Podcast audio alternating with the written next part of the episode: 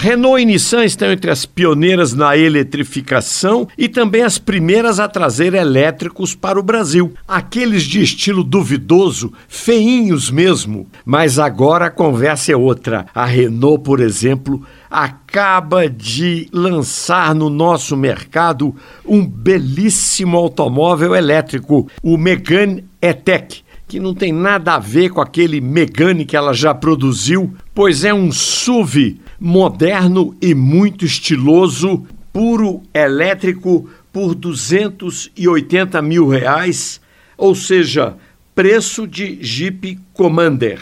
Motor de 220 cavalos, alcance de até, segundo a Renault, 495 quilômetros. Na mal explicada tabela do Inmetro, seu alcance se reduz para meros 337 quilômetros.